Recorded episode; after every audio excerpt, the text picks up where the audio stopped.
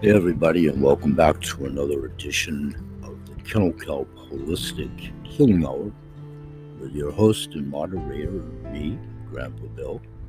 Welcome, one and all. We're here daily, Sunday through Saturday. We appreciate your support and being here and joining us, ubiquitous audience, invited audience, one and all. Thanks for being here.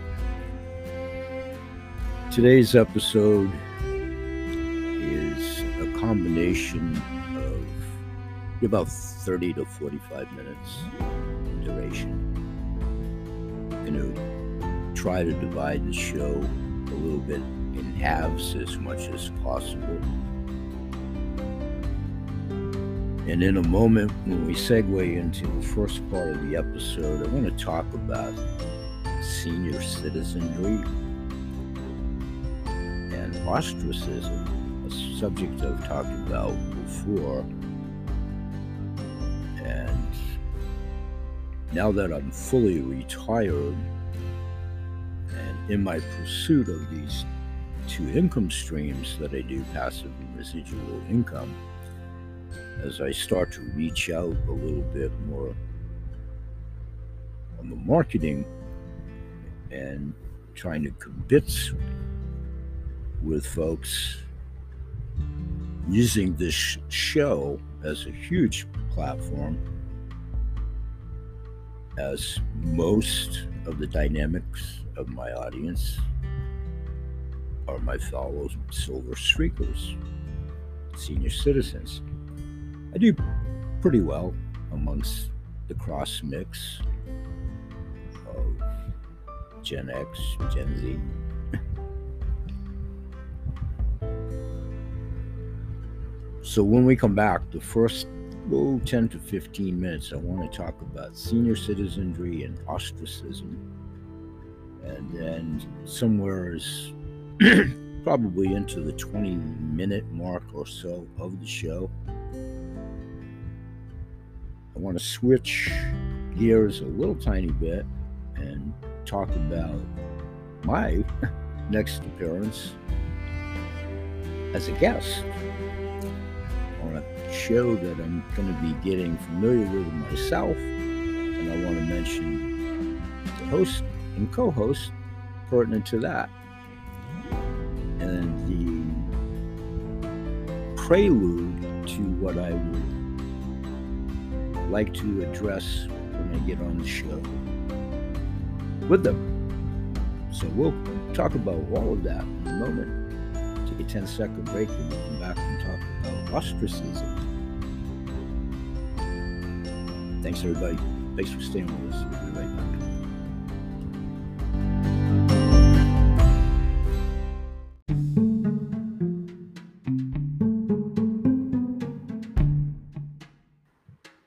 Okay, everyone, welcome back to the show and thanks for joining us.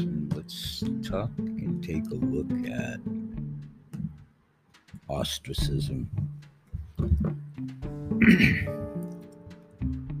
Usually, the reasons of ostracism, depending on the multi faceted application, based a lot on chronology, demographics. Sometimes it targets, especially in business. it can be jealousy, it can be power abuse.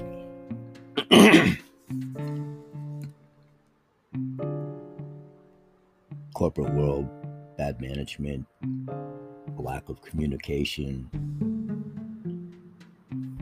and persuasive power. That's kind of a broad stroke to how you can be ostracized.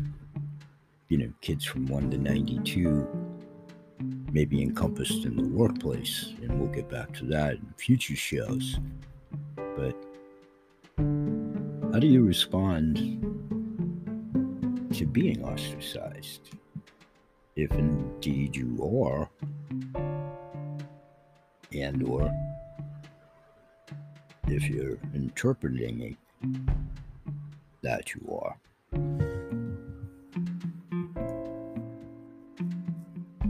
Feeling bad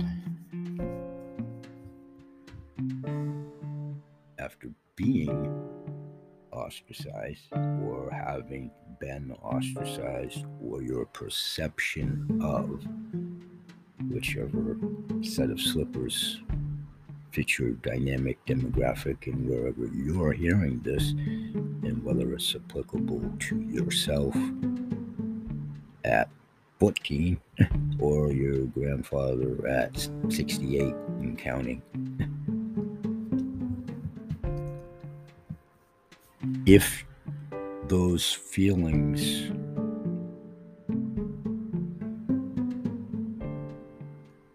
become overwhelming or predominant in your day-to-day life every waking hour and or sleeping hour feeling bad under that premise is not neurotic.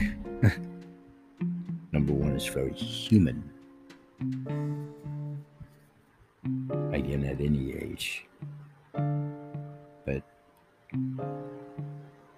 we silver hairs, silver streakers, we talk a lot about this over at my workouts for geriatrics. And we've talked a lot about that in combination with the nutritional program and diet and the physical workouts, but the mindset. We Grammys, grandpas, fathers, mothers, as the family tree and family dynamics whatever they may be, Hatfield, McCoy, faction thereof, Black Sheep. We've talked lot about this over the years, and then how the onset of ostracism, and then, of course, the last three years.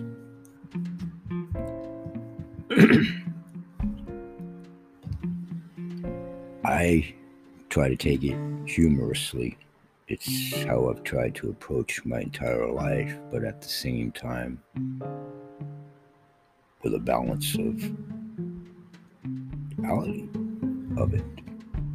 So, if someone decided to ignore you or exclude you or you are the black sheep, you're perceived as the black sheep, you've got ostracized by what might have gone on in the world the last three years for whatever decision you did or didn't make, and all of that peripheral stuff. I hear more of this as I'm starting to interact Again, as I said in the opening, most of my audience at this point is of my same age bracket. We're hoping to increase that for a lot of reasons because it's, again, the message that we're trying to spread for good health. And we get to the wealth part in my business show. This is about health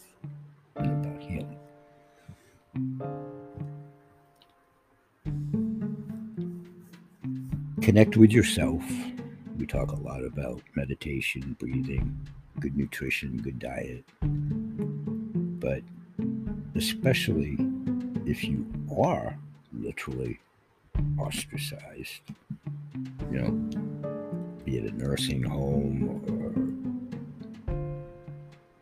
a prisoner within your own domicile, or everyone's avoiding you because, because, because this lots of ways to deal with that. And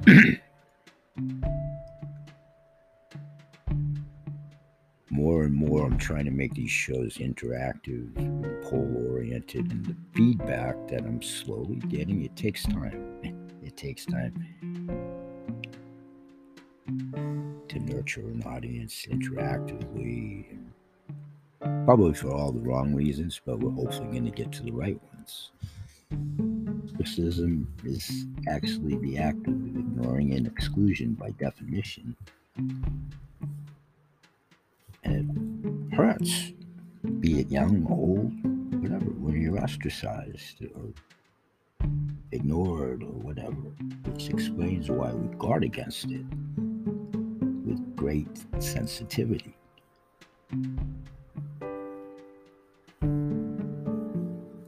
individual differences of how sensitive we are. And, you know, you can get into the signs, and I do, and I've had these conversations. I am an empath, Pisces. Talked a lot about that. And feeling your pain. I do that a lot by being an empath. That's a show for my other platform where we go a little bit more into the heart brain connection, ethereal meditation, so forth. But often people hide their painful feelings in shame because coming out seems to make everything worse. Sometimes the fear that once perhaps articulated our feelings because of the conditioning and mindsets of many decades, which we've also talked about, can literally be locked in the proverbial concrete or stone, the old mindsets. Which, in all candor, at this point in my life, is the priority that, with whatever little time I do have left in the home stretch of life, I'm going to be around for a while and all of that. But, you know, I'm obviously in the home stretch, and my priority remains the same. It's bridging the gap for my granddaughter and the future generations and posterity. But also trying to be an advocate for senior citizenry and for a lot of people that are in some deep suffering and pain by the ostracization factor. Whether they were isolated because because of the last three years and then the peripheral or the nursing homes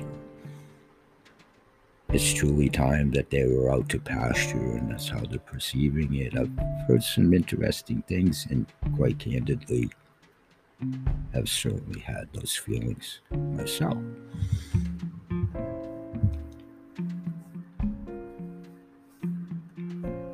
So you can tend to self incriminate. This isn't necessarily myself talking first person here, but what I'm hearing as I'm starting to reach out again.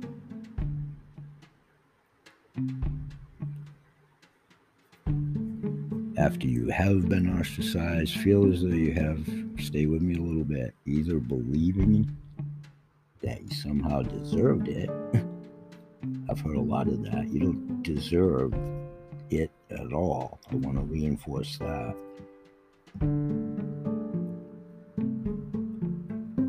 Lots of times, broad based, unique to the situation. I'm not a psychiatrist. I'm not. I'm not. I'm a certified home healer. So I approach everything that way.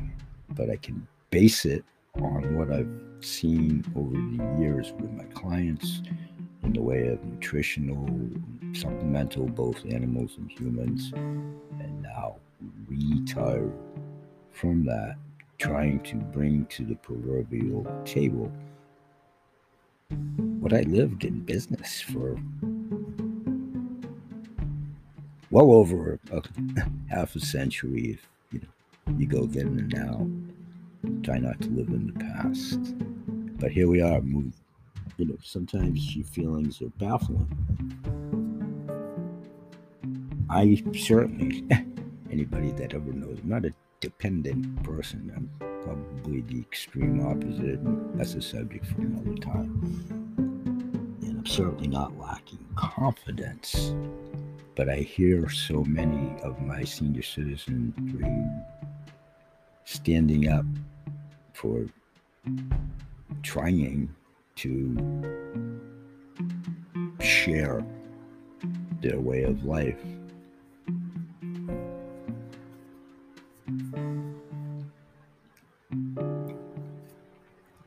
It's not necessarily a problem if indeed you have the proverbial army of people,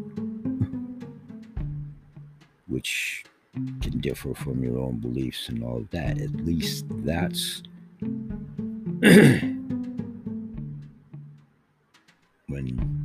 used to be conversation.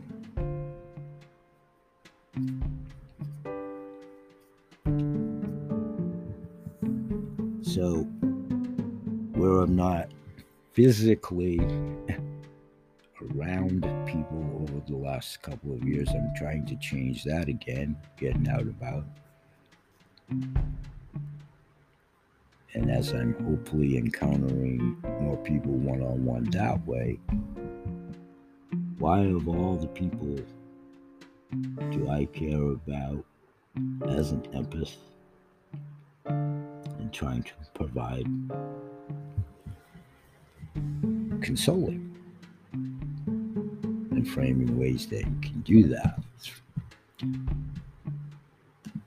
So, ostracization coping with it. Why do anybody, why does anybody ostracize? The reasons are multitudinous, I said before. It can be power, social status, lots of prejudices, most assuredly in the New World, wherever applicable. So, those of us depending on where you are in senior citizenry, you have the life cycle of decades that have a different scope, overview, and trying to shake it all out. So, why do adults ostracize? Again, Another show we'll talk about the work environment where it can most assuredly be exhibited. I just retired from that after 16 years. And unique to that case, working with someone that was at least comparable age and semantics if I was older or vice versa. But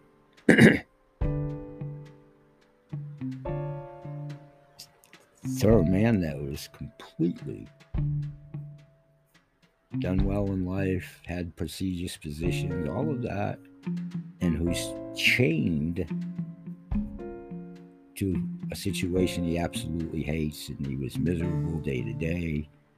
And it definitely manifested, I saw it, it definitely manifested itself randomly picking five years ago to the day I left that he became really not so much totally debilitated, but you could just see what it did do to him with the onset of through the stress, the agony, and he shared some things pertinent to ostracization, ostracization within his within his own dynamic. And I could see firsthand under that premise to go to my earlier point because that position was one of the positions that was necessitated and hazard pay and all of that. So I worked all through it, and so did those fellow employees at the time. I didn't employ them. I was a co-employee. Anyway, ostracism unique to that. That's the closest one that I've seen. But I saw it for like he, I don't know, he probably was there. Ooh, I don't know, 10 of the 16 years I was there, something like that. Easily a long time, enough to see him day to day and actually see the deterioration.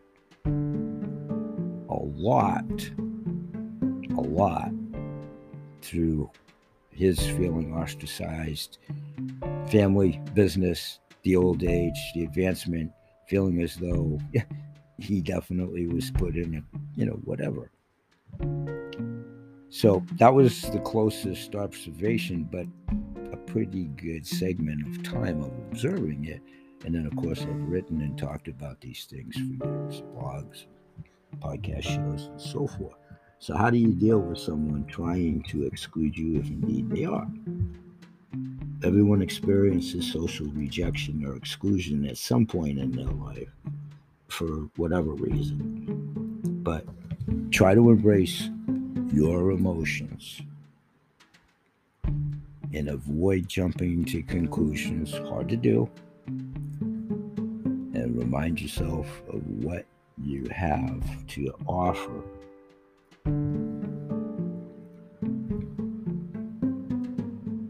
Try extending an invitation yourself to whomever, if they're still with you, senior citizenry wise, a friend, if you're in house at a care facility, whatever you can do through the ostracization to find an ally, a comfort, a sounding board. That's what I want this show to be. I'm that for you. I'm not a psychiatrist. We're not going to get pads of paper out and couches and all of that. But there's a numerous ways to cope with those feelings. I talk about it daily. I experience it daily. I'm there with you. How do you respond to an exclusion? This will be stuff we'll talk in segment shows moving forward because I want to save about the last 10 minutes here to talk about my new friends that I'm going to be a guest on their podcast. it's their show. I'm not sure exactly yet what we're going to talk about to the fullest extent. We've already kibitz behind the scenes, and I'm going to be listening into their show, and I'm sure they'll be using through here. And that's how I'm trying to also introduce myself a little bit more to them. I got invited to their show, and vice versa. So I'll be listening into their show, and when we come back from the break, we'll start to talk about that. And um, a little bit as a prelude. But just quickly finishing up here on a couple of points that I'll continue on tomorrow's episode about when did ostracism start? These are questions you can ask yourself if indeed you're experiencing it. I'll leave you with this. it was said by Aristotle in his Constitution of Athens to have been introduced by Cleisthenes in his reform of the Athenian constitution after the expulsion of Hippias 508 BC, but the first use of it seems to have been made in 488 487 BC when Hipparchus, son of Charmus of Colytus, was ostracized. Point this feeling did not just start yesterday. we'll be right back. Stay with us, and thanks for joining us.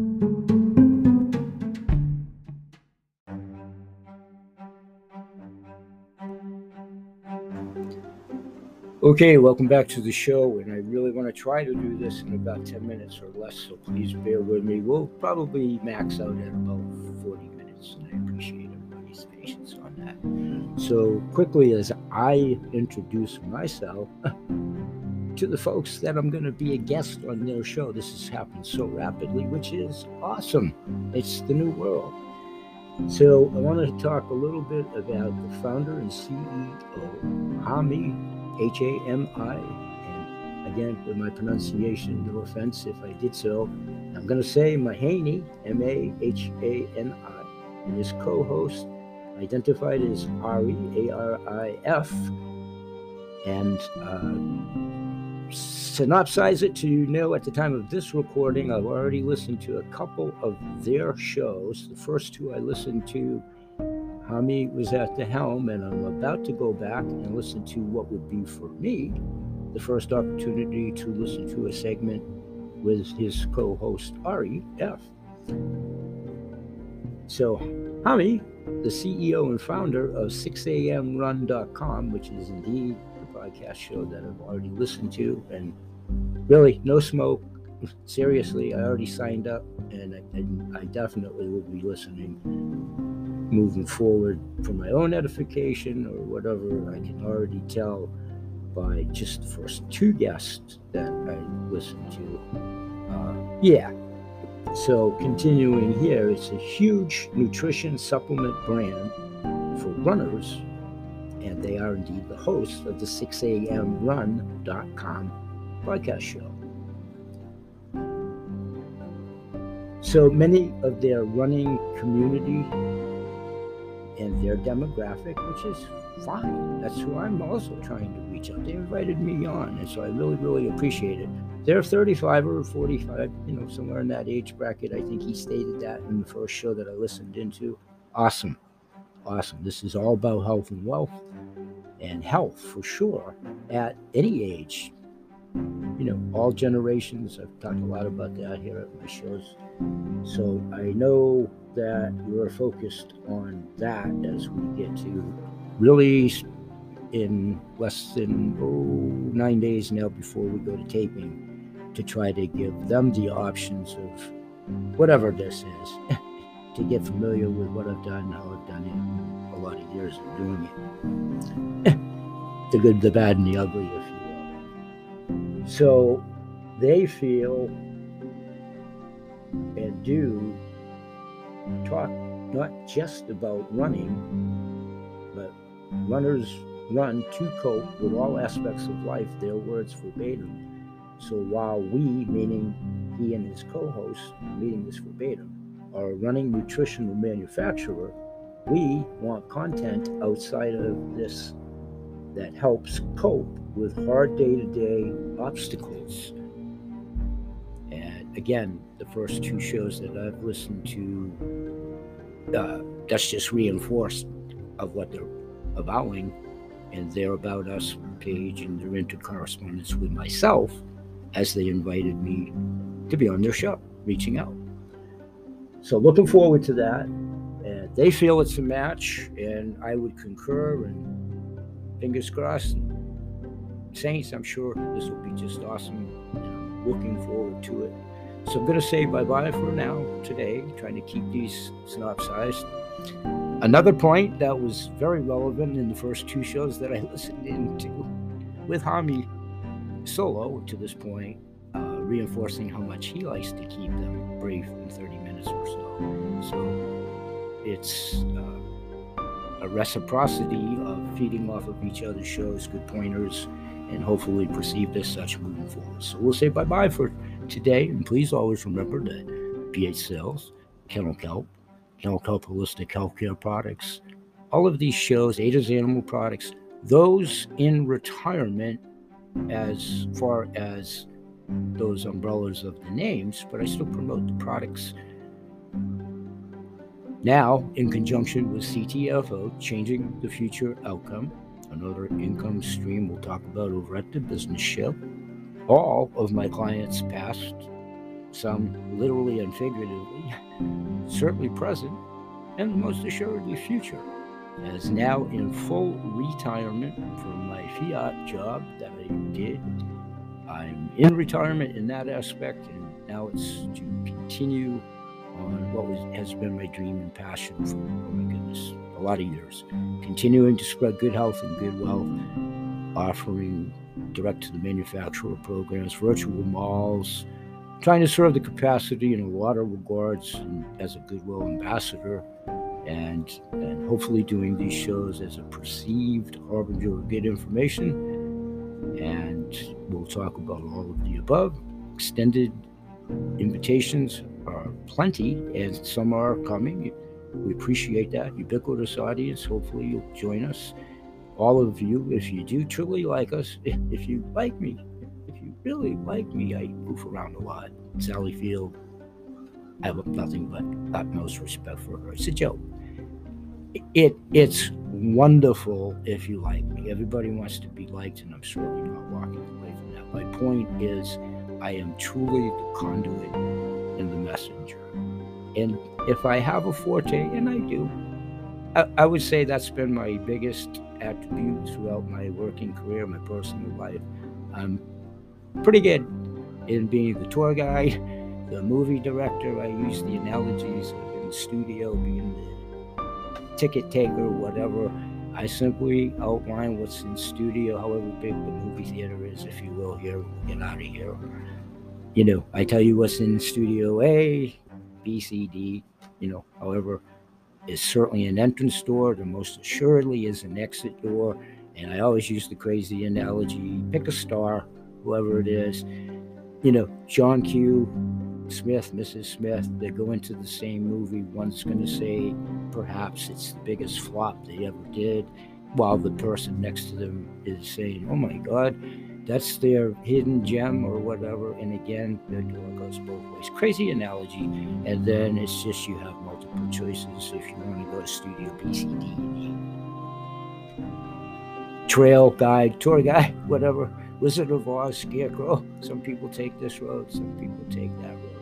We use a lot of levity in conjunction, tempted with just paying it forward. If you really believe in what we're doing, everybody at this juncture, agony, pets, animals, all of us, financial concerns, the world as it churns, together with these intuitive groups, podcast shows, like minded individuals, and everybody that's from kids from 1 to 92.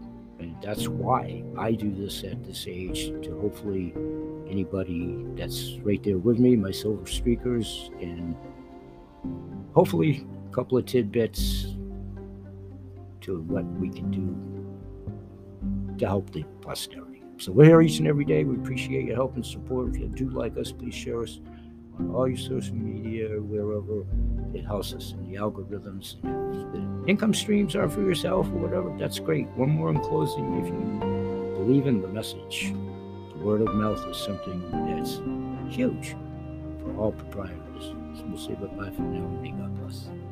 Peace, everybody.